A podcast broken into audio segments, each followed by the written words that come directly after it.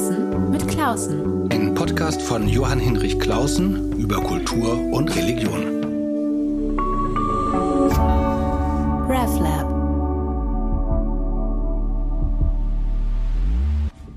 Herzlich willkommen. Der russische Angriffskrieg gegen die Ukraine zieht sich weiterhin. Das Leiden der Menschen in der Ukraine nimmt kein Ende und zugleich lässt das mediale Interesse nach. Auch habe ich den Eindruck, dass die Menschen in Deutschland und vielleicht auch in der Schweiz sich an den scheinbar fernen Schrecken schon zu gewöhnen scheinen. Deshalb finde ich es so unerlässlich, dass wir Menschen zuhören, die entweder selbst in der Ukraine leben oder näher dran sind an diesem Krieg. Und deshalb habe ich vor kurzem in diesem Podcast mit einem Deutschspalten aus Riga gesprochen und heute darf ich mit Dorothea Grünzweig sprechen. Sie bewundere ich sehr. Sie ist eine großartige deutsche Dichterin, die schon seit vielen, vielen Jahren in Finnland lebt. Und mit ihr möchte ich über ihre Erfahrungen und Wahrnehmungen sprechen.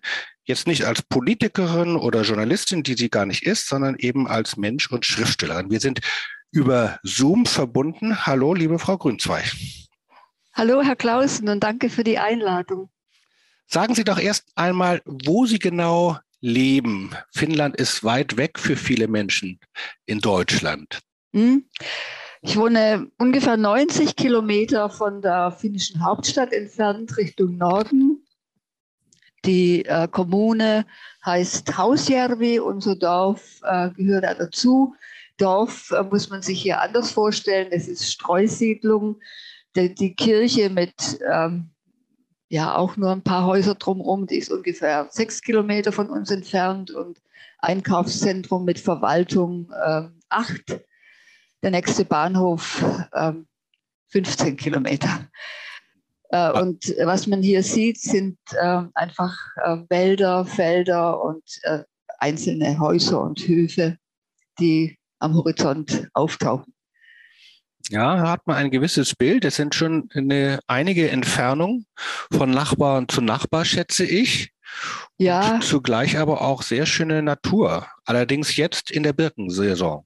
In ja, der Pollensaison. Genau, die sich, sich gerade sehr ähm, spürbar macht. Ähm, ich habe allerdings auch Kontakt immer noch zur Hauptstadt, wo ich am Anfang äh, gewohnt habe in meiner Zeit in Finnland. Ähm, ich habe da immer noch mein Arbeitszimmer und bin einmal, zweimal in der Woche dort. Also es ist so ein äh, Leben mit zwei Dimensionen. Ich Aber das prägt dann auch, ja. ich denke, dass das wird einen Einfluss haben auf das, was ich Ihnen erzählen kann. Ja, ähm, dass Sie nah rangehen und auch wieder auch wieder Distanz haben Distanz und auch haben. manches dann äh, nur aus der Ferne mitkriege.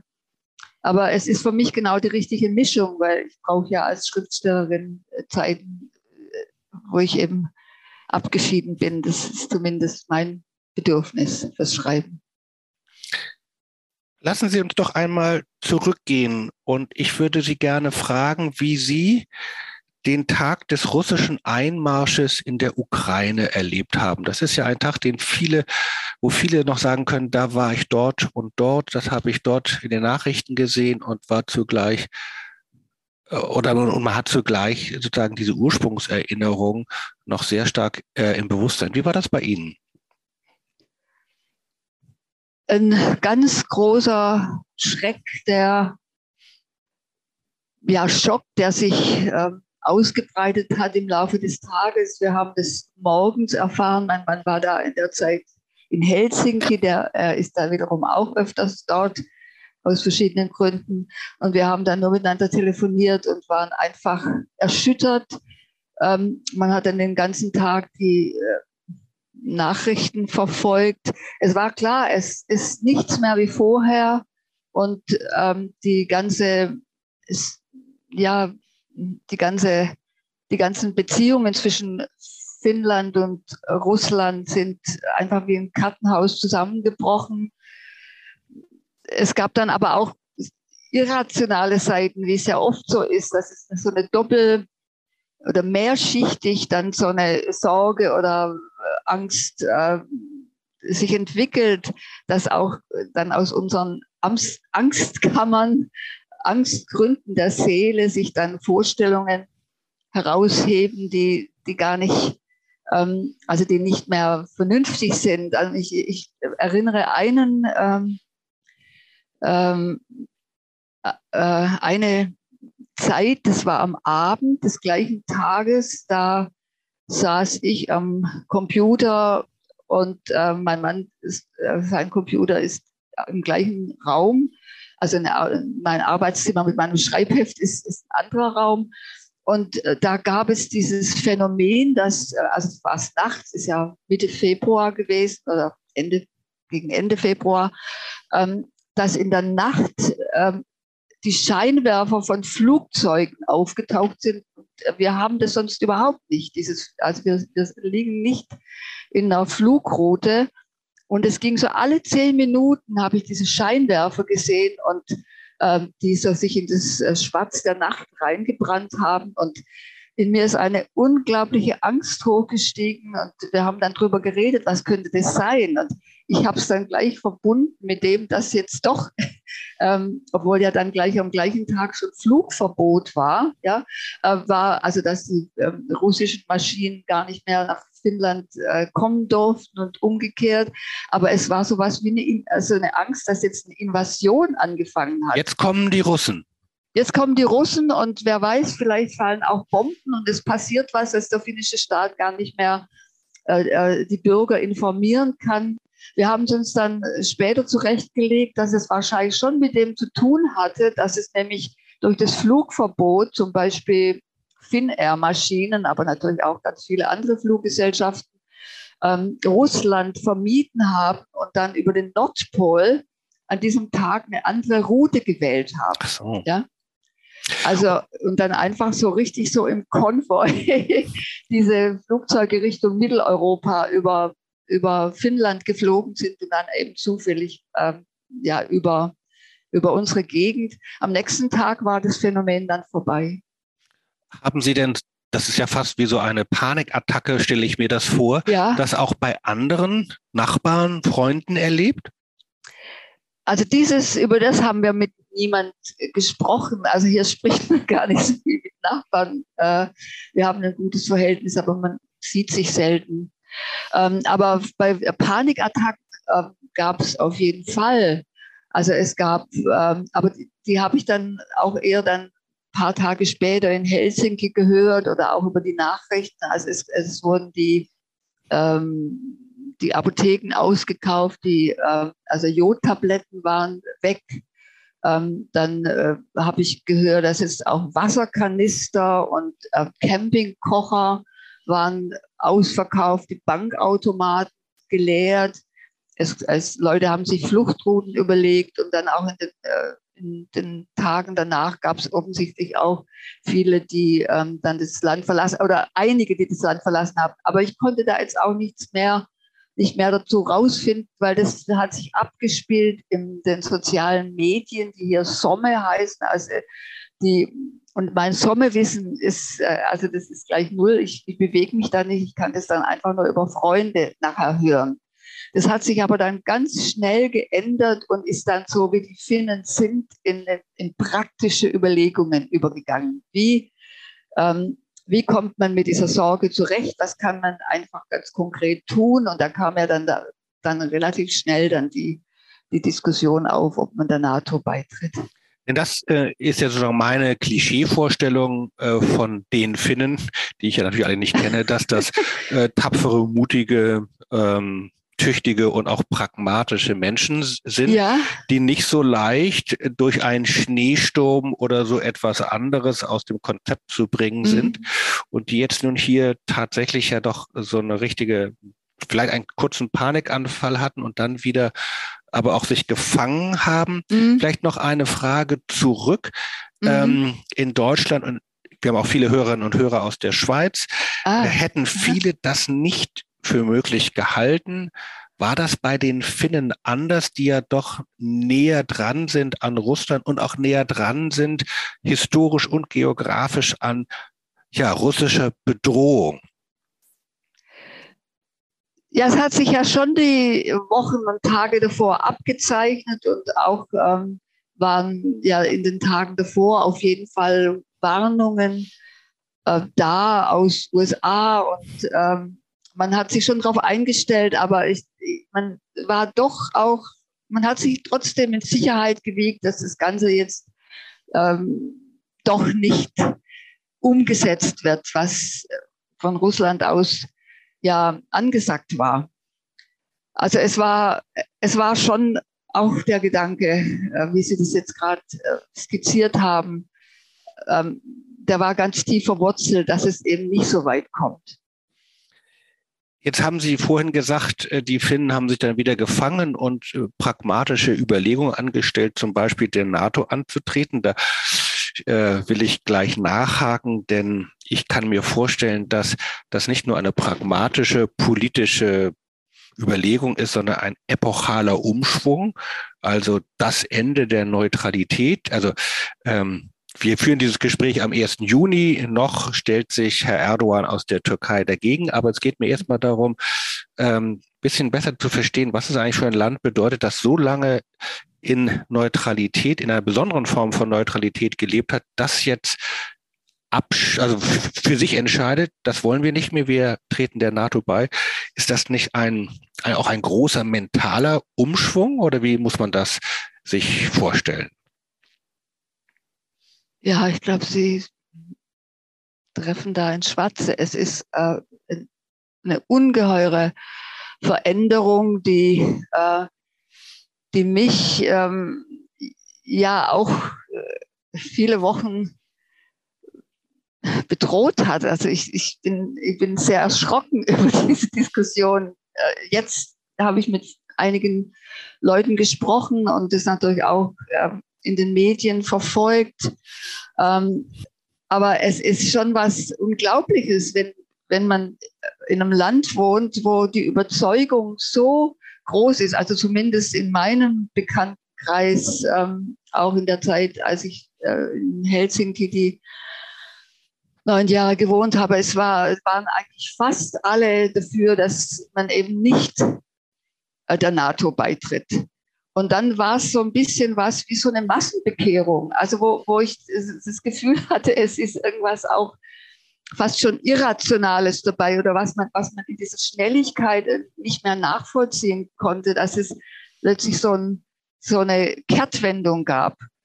Ähm, jetzt äh, bei Gesprächen verstehe ich schon mehr, dass es äh, auch, also gerade die, die gegen den Beitritt waren, sagen, sie sind eigentlich immer noch ähm, skeptisch und haben, also die jetzt dafür sind, äh, die eben nicht sagen, sie sind jetzt ähm, mit Applaus dafür und finden das alles ganz wunderbar, sondern sie, sie haben einfach beim Abwägen erkannt, das ist die, die bessere Möglichkeit, aber eine, die auch Bauchweh macht und wo man auch äh, mit Sorge ähm, der Zukunft entgegensieht, was es jetzt alles an Folgen mit sich bringt.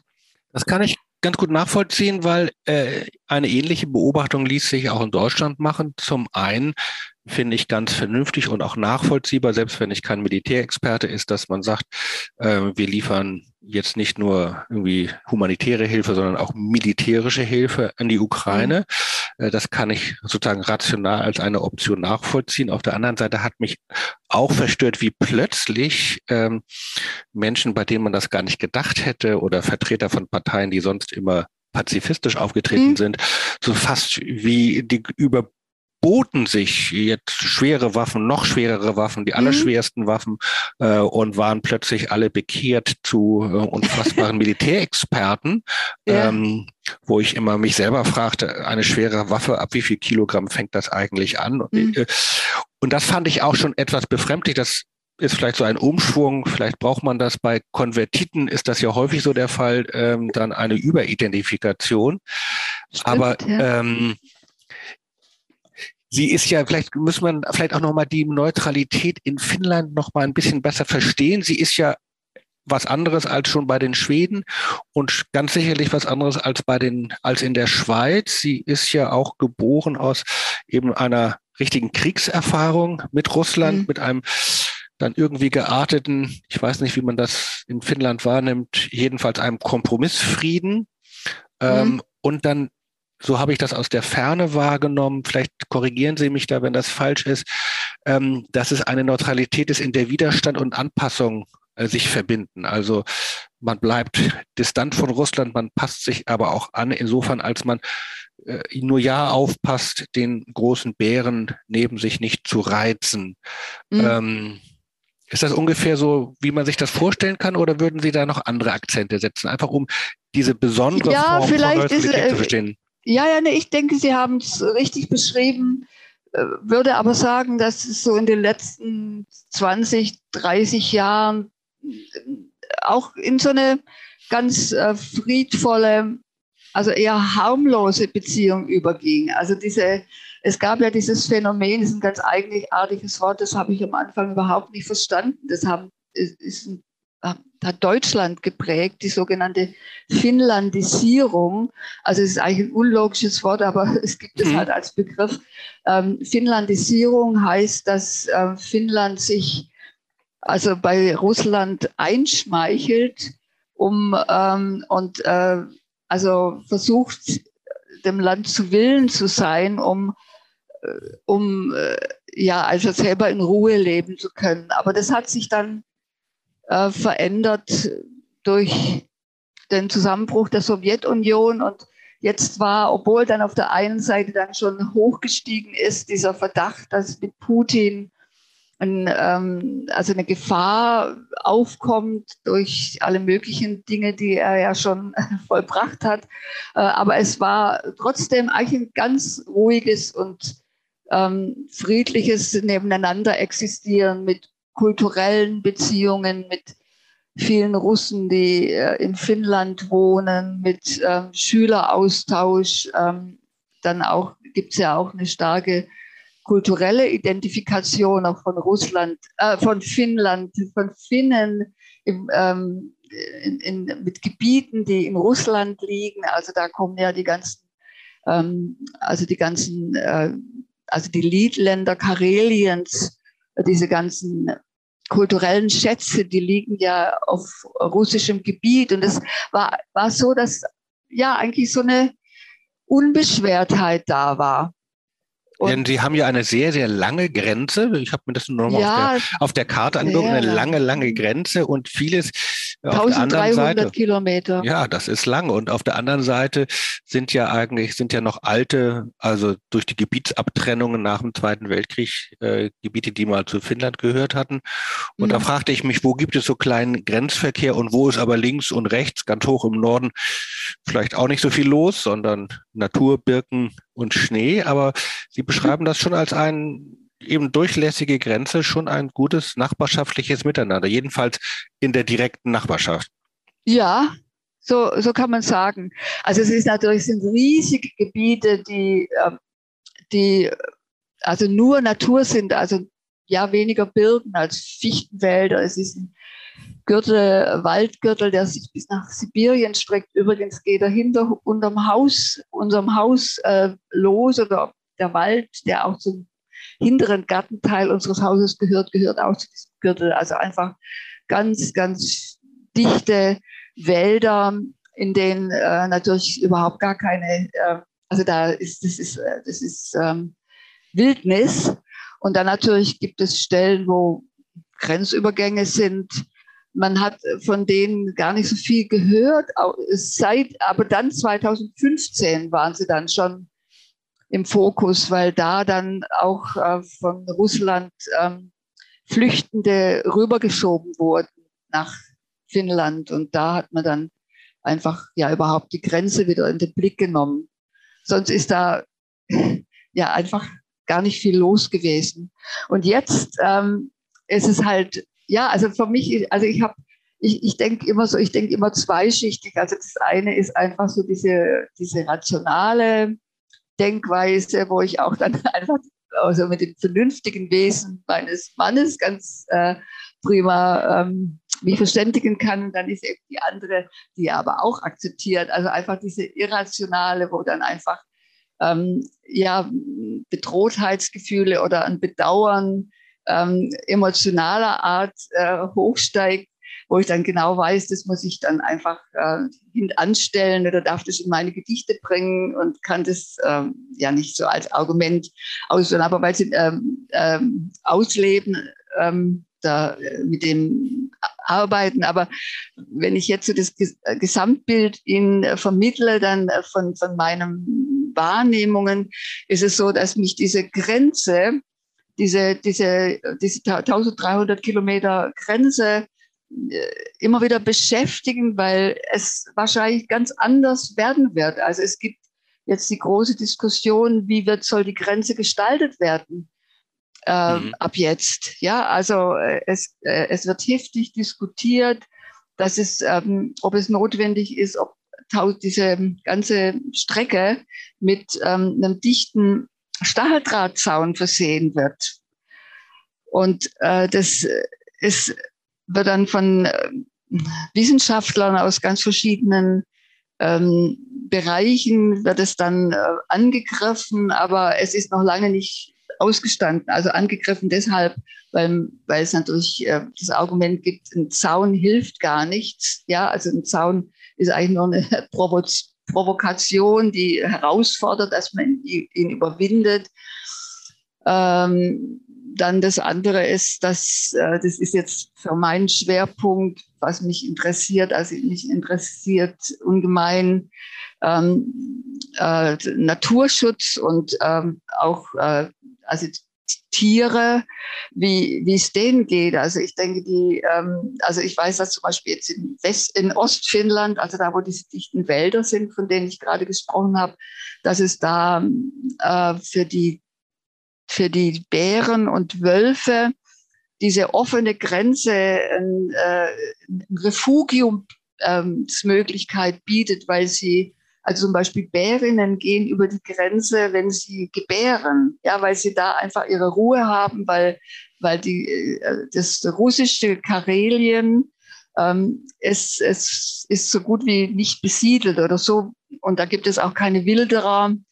Und das sind alles Dinge, das, das war einfach so ein großer, diese ganzen Gebiete war so ein großer Bereich, der auch eben so eine, eine Oase für, für bestimmte Tierarten dargestellt hat. Und das könnte sich alles verändern. Ich und total, natürlich dann jetzt. Ja. Bitte? Ja, diese einfach diese Angst, dieser, diese, ähm, äh, also was jetzt so angedroht wurde von Russland, dass es äh, Folgen geben wird, sobald klar ist, dass, dass Finnland der NATO beitreten kann.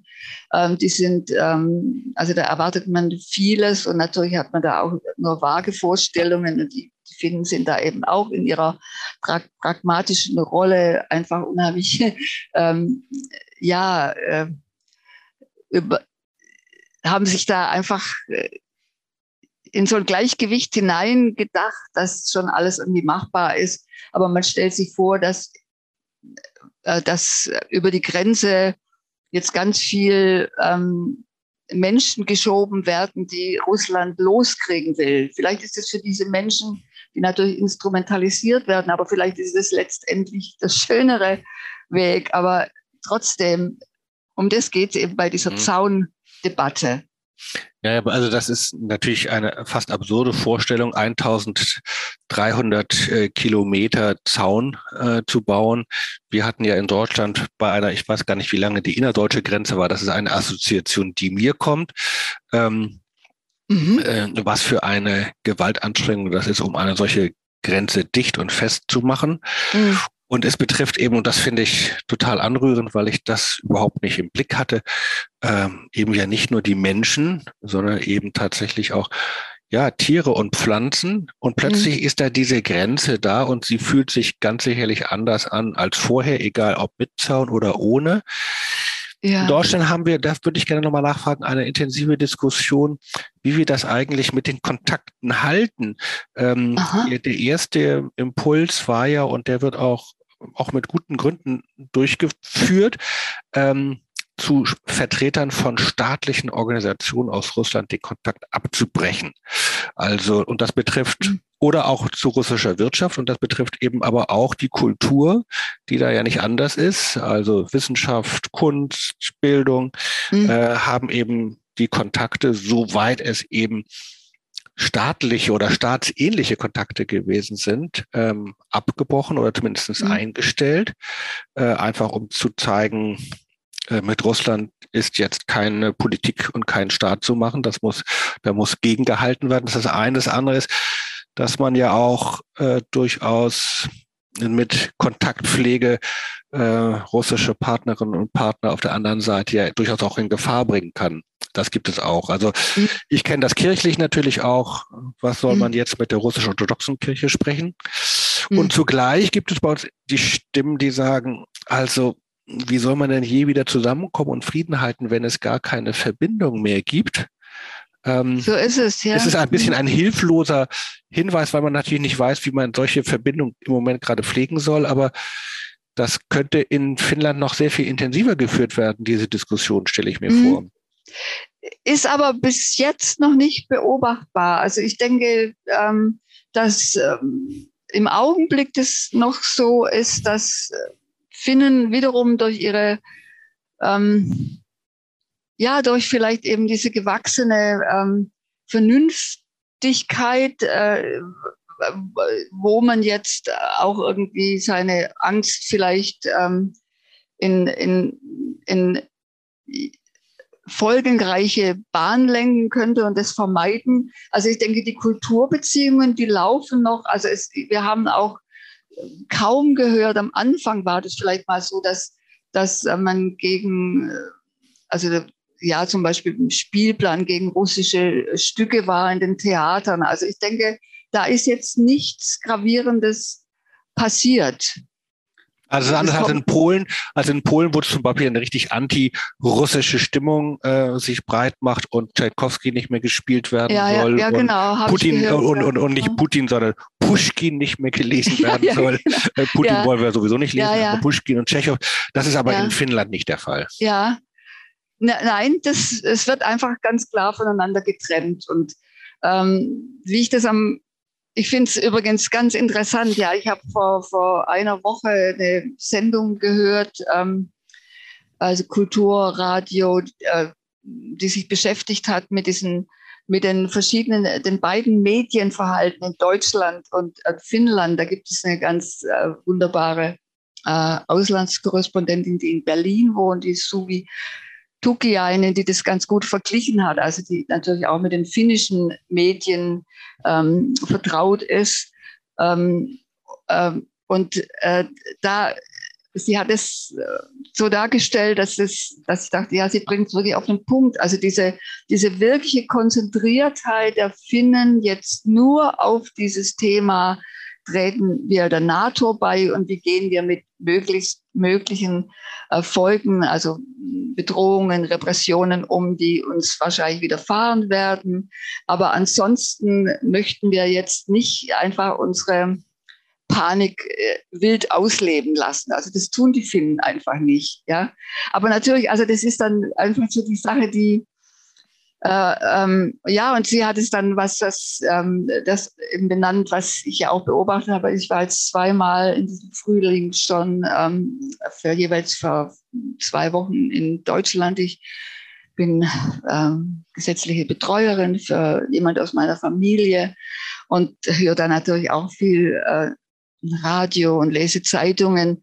Also da, da kommt einfach außer diese ganze, der, der ganze, der, der Unterschied, auch der Wesensunterschied zwischen Finnen und Deutschen kommt jetzt bei dieser, dieser Ukraine-Thematik und ähm, ähm, NATO-Beitrittsthematik raus. Also auch gerade bei dieser Kehrtwende, die ähm, einen einfach nur baff werden ließ, äh, von der Sie vorhin aussprachen, äh, dass äh, die also da ist einfach der Unterschied, also das, das, da klafft manchmal richtig dieser Unterschied der Geschichte zwischen Deutschland und Finnland. Und der geht, der geht, glaube ich, auch gerade durch, also ich habe viel Kontakt mit, äh, mit äh, Leuten, die, ähm, also, also die, äh, wo Deutsche und Finnen zusammenwohnen äh, oder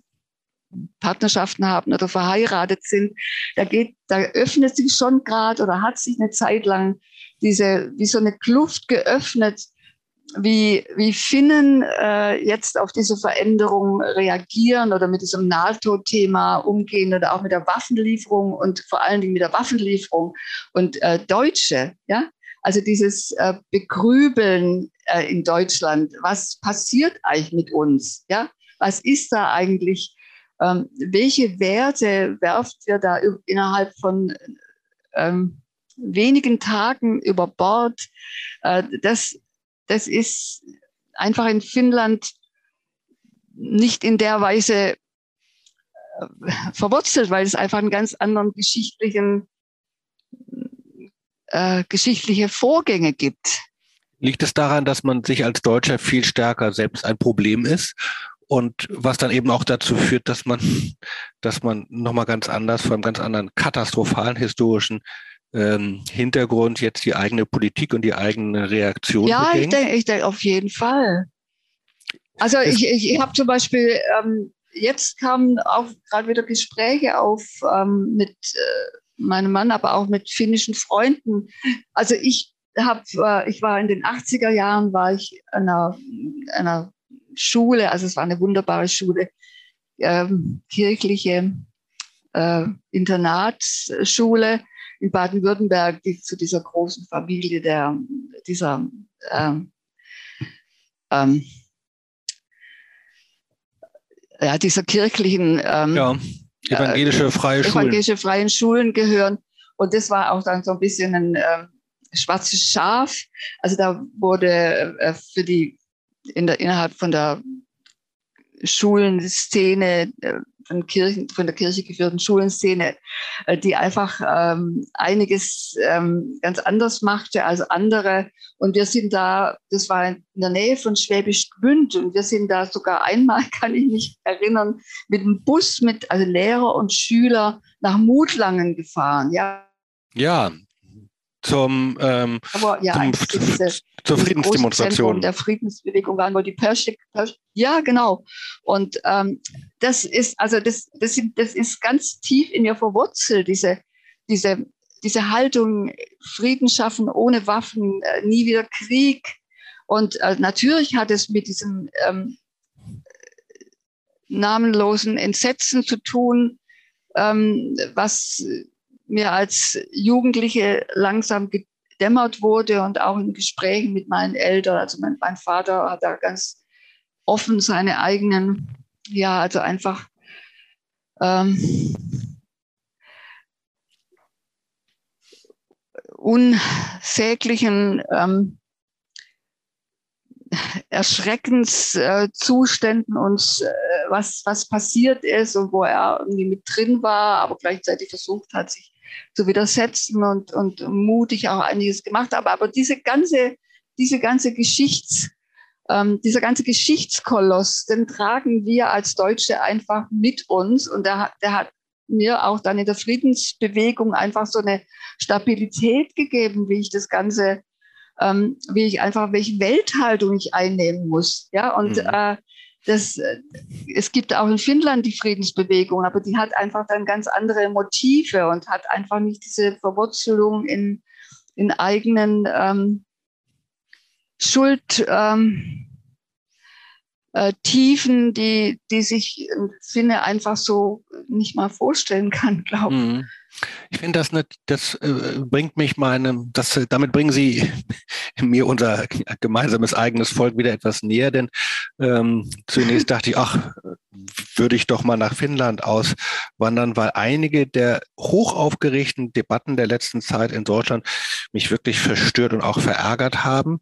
Und ich merke jetzt, wie ich und meine Kirche uns da schwer tun.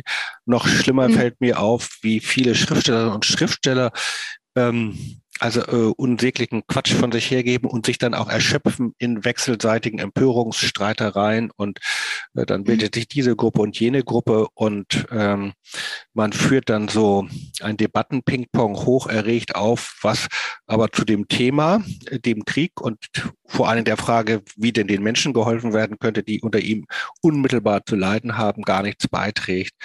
Ähm, aber man kann es sich mhm. ja nicht aussuchen, wo man lebt und zu welchem Volk man gehört. Und damit muss man dann äh, natürlich auch klarkommen. Haben Sie denn als Schriftstellerin mal so einen Blick geworfen auf diese deutschen Debatten oder die Frage verbietet sich eigentlich, Sie haben sie ja fast schon negativ beantwortet, gibt es in Finnland was ähnliches? Eigentlich dann nicht, ne? Nein, überhaupt gar nicht. Ja, ich habe es bis jetzt nicht beobachtet. Also ich denke schon, ähm, also natürlich wird man sich, äh, wird sich jeder damit beschäftigen, aber so eine Art, äh, ja, also einfach so ein Diskurs, der sich in Schriftstellerkreisen abspielt, es ist äh, bis jetzt überhaupt nicht zu beobachten. Guckt man denn, ähm, wenn man jetzt dieser eigenen Entscheidung ein bisschen nachgeht, ähm, also der NATO beizutreten und die mhm. alte Neutralität aufzugeben, äh, guckt man wahrscheinlich sehr stark nach äh, in die Türkei und was da mit Herrn Erdogan für Verhandlungen geführt werden. Mhm. Guckt man aber auch zum Beispiel nach Schweden oder in die Schweiz, also Länder, die jetzt andere Neutralitäten pflegen, aber mhm. doch auch sich neu irgendwie zuordnen müssen. Ja, ähm, ich würde gerne noch eine Sache kurz gerne. zu unserem jetzigen Thema anfügen und beantworte dann gleich Ihre jetzt gestellte Frage. Also für mich war diese, ähm, war das ein ganz, ganz besonderer Moment, als am, ich glaube, es war am 8. April, als ähm, Zelensky im finnischen Parlament gesprochen hat und zufällig ähm, auch Frank-Walter Steinmeier, Steinmeier einen äh, Staatsbesuch gemacht hat und mhm. da dabei war. Also in, in dem war ganz viel gefasst von dieser, mhm. von dieser Unterschiedlichkeit auch, ähm, die, ähm, ähm, also des, des Denkens. Also ich, ich, ich, muss es kurz noch präzisieren. Also wir haben das angeguckt, das war am, äh, Tag, am Tag um, um 12 Uhr. Und ähm, diese, die Situation, dass ähm, Zelensky einen kleinen Seitenhieb auf Deutschland gemacht hat, aber er hat, er hat nicht das Wort Deutschland benutzt, er hat einfach nur gesagt, also er findet es einfach beeindruckend, was die Finnen schon an Hilfe geleistet haben. Und äh, das würde eben solchen Ländern wie Finnland eben leichter fallen als den ganz großen und mächtigen. Ja, mhm. das war aber der, der Hieb hat gesessen, ja. Mhm. Und es, es war dann für mich so ein Moment, wo ich weiß es eigentlich, ich will eigentlich, ich gehe dem immer noch nach, was es eigentlich war, aber in dem Moment ähm, bin ich in, in Tränen ausgebrochen, also was eigentlich so gut wie nie passiert, ja, mhm. äh, weil da, da war, also da war irgendwie alles, alles ähm, vorhanden ähm, an dieser an dieser Unterschiedlichkeit, wie Finnen handeln können und wie Deutsche vielleicht nicht so ohne weiteres mhm. ähm, handeln können, zumindest ähm, äh, mit viel, viel mehr ähm, ähm an, durch ganz viele Schrank, über ganz viele Schranken steigen müssen, die einfach sich gebildet haben aus der, aus der deutschen äh, Nazi-Zeit heraus. Ja? ja und, ja. Äh, und äh, da kam mir dann unser deutscher Präsident so ein bisschen vor, wie so ein Schulerbub, sagt man im Schwäbischen, der da kurz, kurz so seine, sein, seine. Gewatscht wird, nicht? Ja, genau. Und das hat mich irgendwie so, so berührt, weil ich dachte, äh, das ist, das war, und das war nicht nur das, sondern einfach auch dieses Wir-Gefühl, dass jetzt wir alle zusammenhalten, aber gleichzeitig eben die Folgen dieses Zusammenhaltens, was ja schon, also ein unheimlich berührt auch und ähm, also so ein Solidaritätsgefühl, also fast so ein erhobenes Gefühl gibt und gleichzeitig dahinter sich ja ganz, ganz viele andere ähm, Dinge verbergen, die noch auf uns zukommen können. Also all das hat mich unglaublich bewegt. Mhm. Ja, das ist einfach so die Situation ja. im Par Parlament mit dem deutschen Präsident äh, dabei. Kann man sich gut vorstellen. Mhm. Ja, ja, und jetzt Ihre Frage. Also äh, Schweden wird ja, also Schweden ist ja jetzt ähm, ist ja jetzt ins gleiche Boot gestiegen wie, wie Finnland. Also die haben ja zusammen den Antrag eingereicht, der NATO beizutreten. Das ist auch irgendwie jetzt ganz interessant, weil zwischen Finnland und Schweden, äh, also ist ja die 600-jährige Geschichte gewesen, bis dann äh, ab Anfang des 19. Jahrhunderts 100 Jahre lang dann Russland an der Reihe war, allerdings Finnland ja da unabhängiges ähm, Fürstentum, aber Großfürstentum.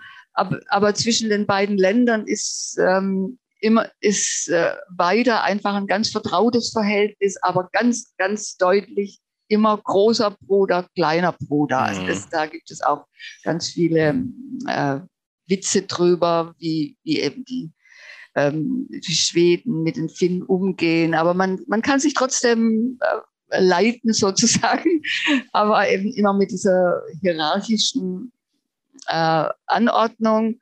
Und jetzt ist Finnland, da, da tut sich gerade, ähm, spielt sich gerade so eine kleine äh, Ausgleichsentwicklung ähm, ab, nämlich dass Finnland jetzt äh, vorausgegangen ist und Schweden dann aber sofort hinterher. Ja, also diese, okay. diese, diese Entscheidung zum, an, zur Antragstellung war, war, also Schweden sind hinter den ist hinter Finnland ähm, erst zu dieser Entscheidung gekommen. Aber mhm. das ist auch was sehr Verbindendes jetzt. Jetzt setzt man in einem Boot. Jetzt sitzt man in einem Boot, genau, aber es ist natürlich auch eine, also wenn man sich das auch mal wieder jetzt von dieser irrationalen, emotionalen Seite her vorstellt, was es ist einfach, ich habe neulich mal ähm, eine, eine, Aufstellung gesehen, wie jetzt einfach äh, die, die Ostsee äh, strukturiert sein wird, also diese Länder und wie, äh, wie, wie, also es wird hier schon gesagt, das Ostsee wird ein NATO-Meer. Ja, also einfach ja, ja. diese ganzen Begriffe, militärischen Begriffe, die jetzt in den Alltag eindringen und natürlich wiederum auch da den Umweltschutz ähm, ähm, gefährden werden. Ja, das äh, ist, ist was, was, ähm, was einen auch mit ja irgendwie dunklen Gefühlen das sieht. Mhm. Also mein Mann war, war beruflich immer wieder beteiligt an diesen Verhandlungen, also von der ähm, ökologischen Verhandlungen mit, mit Russland, ähm, wo eben die, äh, die äh, das, ähm, also das Gewässer der Ostsee äh, besser geschützt werden soll. Und es, ähm, da wurden dann Kläranlagen gebaut und äh, Verträge abgeschlossen. Und das hat wahrscheinlich jetzt alles ein Ende. Das ist natürlich ein Thema, das wahrscheinlich erst in ein paar Jahren wirklich äh, in aller Deutlichkeit vor Augen stehen wird, welche ökologischen Folgen dieser Kriegskonflikt haben wird oder jetzt schon hat. Mhm. Ich würde gerne aber nochmal hm, auf ein Stichwort zurückkommen, das Sie vorhin gesagt haben. Sie haben gesagt, äh, Hilfe, also Zelensky hat den Finnen für Hilfe ge gedankt. Mhm. Ähm, was machen denn die Finnen äh, einerseits mit der Ukraine? Und da habe ich noch eine zweite Frage gleich hinterher. Gibt es denn auch in der Ukraine, so wie man es äh, aus dem Baltikum hört, äh, russische Immigranten in größerer Zahl? Äh, äh, können Sie die zweite Frage nochmal sagen? Also die zweite Frage, ob äh, eben auch jetzt Russ, russische Russinnen und Russen äh, fliehen oder äh, einen neuen Lebensmittelpunkt in so. Finnland suchen, ja. so wie man das aus Georgien, oh, aber ja, auch ja, aus dem Baltikum hört. Ja. Also die Finnen machen mit der Ukraine ähm, was Hilfe, militärische Hilfe anbelangt, ähm, auf jeden Fall keine schweren äh, Waffenlieferungen. Ich glaube, da mhm. hält man sich zurück aus Angst vor Rache. Aber ich habe jetzt keine Aufstellung angeguckt, obwohl ich dachte, ich, ich würde es noch machen vor unserem Gespräch. Also sie liegen ungefähr, ähm, was militärische Hilfe anbelangt, in der Mitte. Also sie, aber auf jeden Fall oberhalb von Deutschland. Ja? Mhm. Und es werden äh, zum Beispiel, weiß ich jetzt von einem Ringtausch, der oder von einem, ja, so einem Folgetausch, der äh, sich abspielen, äh, abgespielt hat oder also auf jeden Fall entschieden ist, dass Estland ähm, Panzer nach in die Ukraine liefert und äh, die sind aber aus Finnland ursprünglich und zum Teil aber auch aus, ähm, aus der ehemaligen DDR. Ja, also da ähm, gab es jetzt einfach so Verhandlungen, ob man das hm, sich so leisten kann und dann alle möglichen anderen Waffenlieferungen auf jeden Fall, auch, auch ähm, mhm. Experten, die ausbilden, aber dann, glaube ich, in Estland, also da, es, ist, es läuft die ganze Zeit natürlich dann äh, sowieso die ganzen Sanktionsentscheidungen äh, zu Sanktionen und natürlich dann ähm, Hilfe aller Art. Also die ist eigentlich von Anfang an ganz stark ähm, ähm, hochgeschossen, diese, diese Hilfe für, für die Ukraine. Also da wurde sofort ähm, wurde geworben, also auch die Kirche hat da sehr viel gemacht. Die kirchliche Auslandshilfe ist eine wunderbare Institution, die, die einfach da vor Ort ähm, gleich zugepackt hat und ähm, umgekehrt dann natürlich auch ähm, ähm ja, das hat mich genau, das hat aufgenommen hat. Das hätte mich ähm, schon interessiert, aber schön, dass Sie es erwähnen, wie die Rolle der Kirche ist, dann eher mhm. auch nicht in großen Debatten sich einmischen, sondern eher praktische Hilfe leisten und die Kontakte nutzen, die man hat und äh, diese fruchtbar machen. Ja, so ist es. Also äh, vielleicht noch die zweite Frage, sage ich noch kurz. Also Gerne. russische Emigranten gibt es hier ähm, äh, wenig. Also es, äh, sie sind eher dann hier nur auf der Durchreise gewesen. Mhm. Also es ist keine Größe, die jetzt öffentlich wahrgenommen wird. Also ich, viele sind einfach dann weitergegangen nach Mitteleuropa.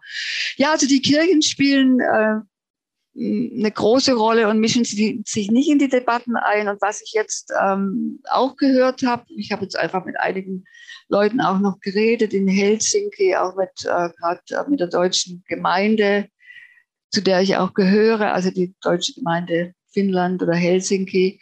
Also die, die ersten, die sich eingesetzt haben und aufgerufen haben zur Hilfe, war die orthodoxe Kirche. Das fand ich ganz interessant. Ach, die finnisch-orthodoxe Kirche. Die finnisch-orthodoxe Kirche, ja. Die waren eigentlich die, die schnellsten bei der, als Kirche bei der Verurteilung von dem Angriffskrieg äh, von Putin und dann auch in der Organisation von ähm, Hilfe. Also ich glaube, zunächst einfach mal nur Spenden und ein ganz klares Absetzen davon. Aber die orthodoxe Kirche, die übrigens ähm, von der äh, ein, äh, von der Mitgliederzahl sehr gering ist, also sehr klein ist, also nur ungefähr ein Prozent hat trotzdem, ist auch eine Staatskirche, also die zweite Staatskirche hier im Land, die hat, der, der hat eine sehr anerkannte Rolle und die ist unabhängig, also sie, sie gehört ähm, zu Konstantinopel, aber hat äh, einfach Selbstbestimmung äh, für ja, sich und konnte das dann einfach gefahrlos machen, auch oder ohne Schwierigkeiten. Aber das ist wichtig zu hören, weil natürlich ähm, jetzt in unserer deutschen Wahrnehmung alles überlagert ist durch die russisch-orthodoxe Kirche und ihren mm, äh, ja. äh, obersten Patriarchen.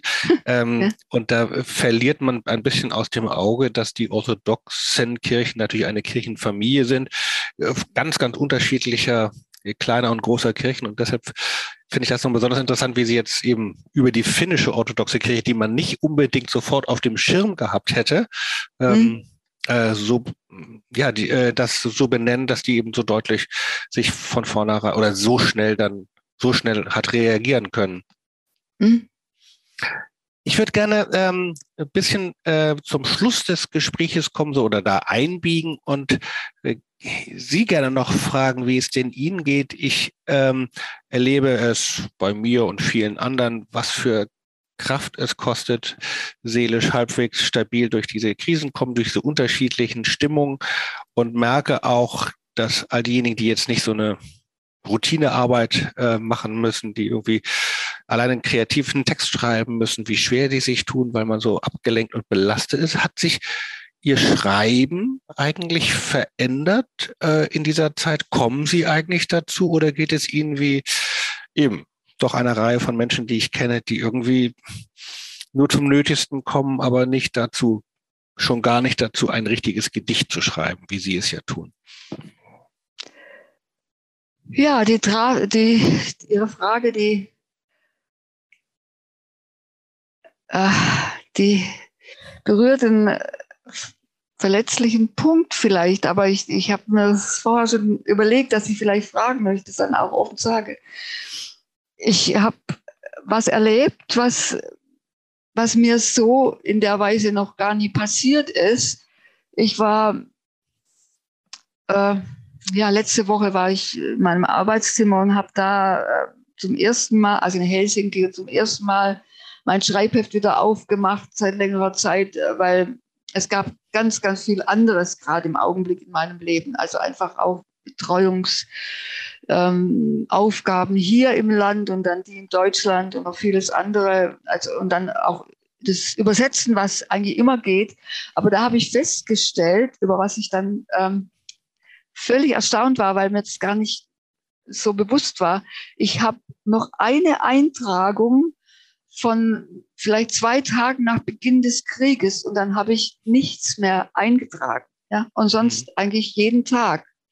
Es, äh, es, es war wie so eine Art von, ähm, ähm, ja, also wie wenn man das Gleichgewicht verloren hätte und äh, seine eigene sich auch nicht mehr selber gespürt hätte. Also einfach immer das, ähm, immer das am Ball bleiben von dem, was passiert. Und dann auch äh, was, was ich aber allgemein äh, als, als eine Entscheidung für mich sehe, das hat da sicherlich auch eine Rolle gespielt, ähm, was jetzt in meine Augen kommt und an, und an meine Ohren dringt und mich beschäftigt, also in den ersten Wochen so, dass ich, also ich kann mich manchmal so identifizieren mit, ähm, Bild, mit Menschen ähm, oder auch, auch mit Tieren, will ich mhm. zugeben, dass es mich ganz überschwemmt. Ja, aber ähm, trotzdem ist für mich die, die, was sich in der Ukraine abspielt, über das kann ich eigentlich nicht schreiben, weil ich nicht dort bin. Ja. ja. Und ähm, da, da, jetzt könnte ich eigentlich nur über die, die Ängste schreiben mhm. und äh, die, die sich hier ähm, in einem bilden. Und das äh, ist dann auch ein Thema, dem ich mich so nicht nähern wollte. Also wie so eine Art von Blockierung. Ja.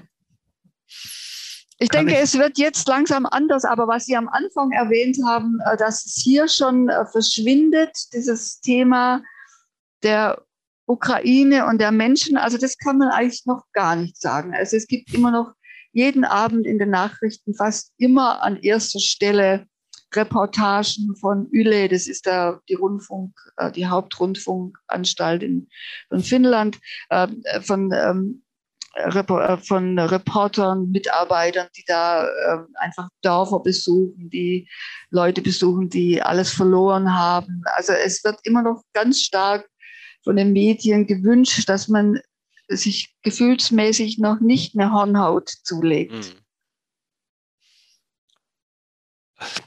Das wiederum finde ich gut äh, und das versuche ich selber auch, auch wenn ich äh, mir selbst immer wieder eine Mediendiät äh, auferlege, einfach um ein bisschen besser zu kontrollieren, mhm. was ich wahrnehme und wo ich auch mal ähm, Nachrichten nicht wahrnehme, mhm. äh, dass man sich die Sensibilität bewahrt und zugleich natürlich mhm. ähm, kann ich gut nachvollziehen. Ganz wichtig, ja. Ähm, kann ich sehr gut nachvollziehen, dass jetzt einfaches Schreiben, freies Schreiben äh, sehr, sehr schwer möglich ist. Es kommt dann wieder, aber vielleicht muss man diese Blockade auch erstmal so aushalten, obwohl ich mir vorstellen kann, ist es schon erschreckend, wenn man dann immer sozusagen Notizen macht, Wörter sammelt, Ausdrücke, Ideen und feststellt im Rückblick, ups, ich habe ja all diese ganzen Wochen gar nichts gemacht dafür. Mhm. Ja. ja. Gibt es vielleicht als Schluss so eine Frage, ähm, mhm äh, aus, von Menschen aus Finnland so eine Erwartung eigentlich, was sie von Menschen aus dem Rest Europas, jetzt mal besonders Deutschland, wo ich nun mal lebe, ähm, gibt es da so Erwartungen an uns oder ähm, ich habe das jetzt in meinem Gespräch mit dem Deutschspalten mitbekommen. Ich kriege das natürlich auch mit, äh, dass es sowas gibt aus der Ukraine, mhm. viel schärfer formuliert. Gibt es sowas ähnliches oder anders gelagertes auch aus Finnland, dass man guckt, äh, was die vielleicht hoffentlich zukünftigen NATO-Partner für Finnland leisten oder ähm, Finnland mit im Blick haben? Ja, das, ähm, also die Hoffnung, Unterstützung zu bekommen, ist natürlich, es ist Motiv, warum man der NATO beitreten will. Äh, aber Sie haben, das, haben Sie das jetzt gemeint in Bezug auf die Ukraine oder? Nee, nee, ob, ob sozusagen, wenn man, ob man so wahrnimmt, dass es in Finnland auch einen Blick auf Deutschland gibt und die Hoffnung, dass, ähm, dass es da eben Unterstützung gibt. Wahrscheinlich konzentriert sich das auf diese Unterstützung, die diplomatische Unterstützung des NATO-Beitritts, könnte ich mir vorstellen. Ja, also Deutschland spielt äh, für, für Finnland eine, eine ganz äh, große Rolle. Also das ist äh, schon äh, lange so gewesen. Man äh, freut sich vielleicht oder findet es schöner, mit Deutschland vielleicht noch mehr äh, jetzt ähm, ja in Kontakt zu kommen, obwohl ja man hatte ja auch immer, man war ja trotzdem ein äh, Partner der NATO, aber dass sich da noch mehr an Zusammenarbeit äh, bildet, ist auf jeden Fall die Hoffnung der Finnen. Und mhm. immer ist Deutschland äh, dabei sehr anerkannt. Also es ist ein, ein, Land, an dem man sich ausrichtet. Also es war ganz stark ähm, bei Frau Merkel so, Angela Merkel, die war, die wurde, das war immer natürlich ein bisschen humorvoll gemeint, aber sie war, sie wurde hier bis zu den Nachrichten wurde die Formulierung Mutti benutzt. Ja, also es war einfach was, ähm, was äh, voller Sympathie und äh, Zugewandtheit. Ähm, jetzt hat sich ein bisschen verändert, aber es ist immer, es ist, gibt überhaupt keine negativen Darstellungen von Deutschland jetzt auch bei dieser eher zögernden ähm, Verhaltensweise, was Waffenlieferungen anbelangt. Also das akzeptiert man jetzt einfach erstmal so, ohne sich auch groß zu fragen, woher es kommt. Aber es wird einfach anerkannt, weil man letztendlich erstmal alles anerkennt, was, was Deutschland macht. Das ist immer ganz interessant. Man ist in Deutschland immer so selbst mit sich selbst äh, im Unreinen äh, und im Widerstreit. Und äh, hält nicht viel von sich und dann ist es schon mal ganz gut, gut sowas wie gerade eben von Ihnen zu hören. Mhm. Ja, vielen Dank, liebe Frau Grünzweig. Ähm, Vielen Dank für dieses Gespräch. Ähm, ich danke auch allen Zuhörern und Zuhörern und weise Sie darauf hin, auch wenn Sie jetzt gerade eine kleine Schreibblockade haben. Es gibt wunderbare Gedichtbände, äh, in die ich oft hineinschaue. Alleine der letzte plötzlich alles da im Waldstein Verlag. Also wer mehr von Dorothea Grünzweig lesen und wahrnehmen will, ähm, findet reiche Möglichkeiten in sehr, sehr schönen Gedichtbänden. Das wollte ich doch am Schluss auch nochmal sagen. Ja, als kleines, als kleines Postskriptum. Ja, ja vielen ähm, Dank, Herr Klausen. Und äh, als Sie letztes Mal bei Ihrem Gespräch mit dem Deutschen in äh, Riga ähm, gesagt haben, vielleicht gehen Sie mal nach Riga, dann könnte man ja da vielleicht irgendwie so einen kleinen Schlenker noch machen. Also das ist äh, vielleicht bei in Vilnius Anfang Riga und dann nach Tallinn und äh, Helsinki so eine kleine Rundreise und dann vielleicht mit dem Schiff zu, über Stockholm zurück. Das ist ein sehr guter Hinweis. Da, darauf hätte ich große Lust. Mhm. Vielen Dank. Alles Gute Ihnen, liebe Frau Grünzweig, ja. nach Finnland. Vielen Dank für Ihre Einsicht. Auch alles Gute. Ja. Tschüss. Wiederhören. Tschüss. thank you.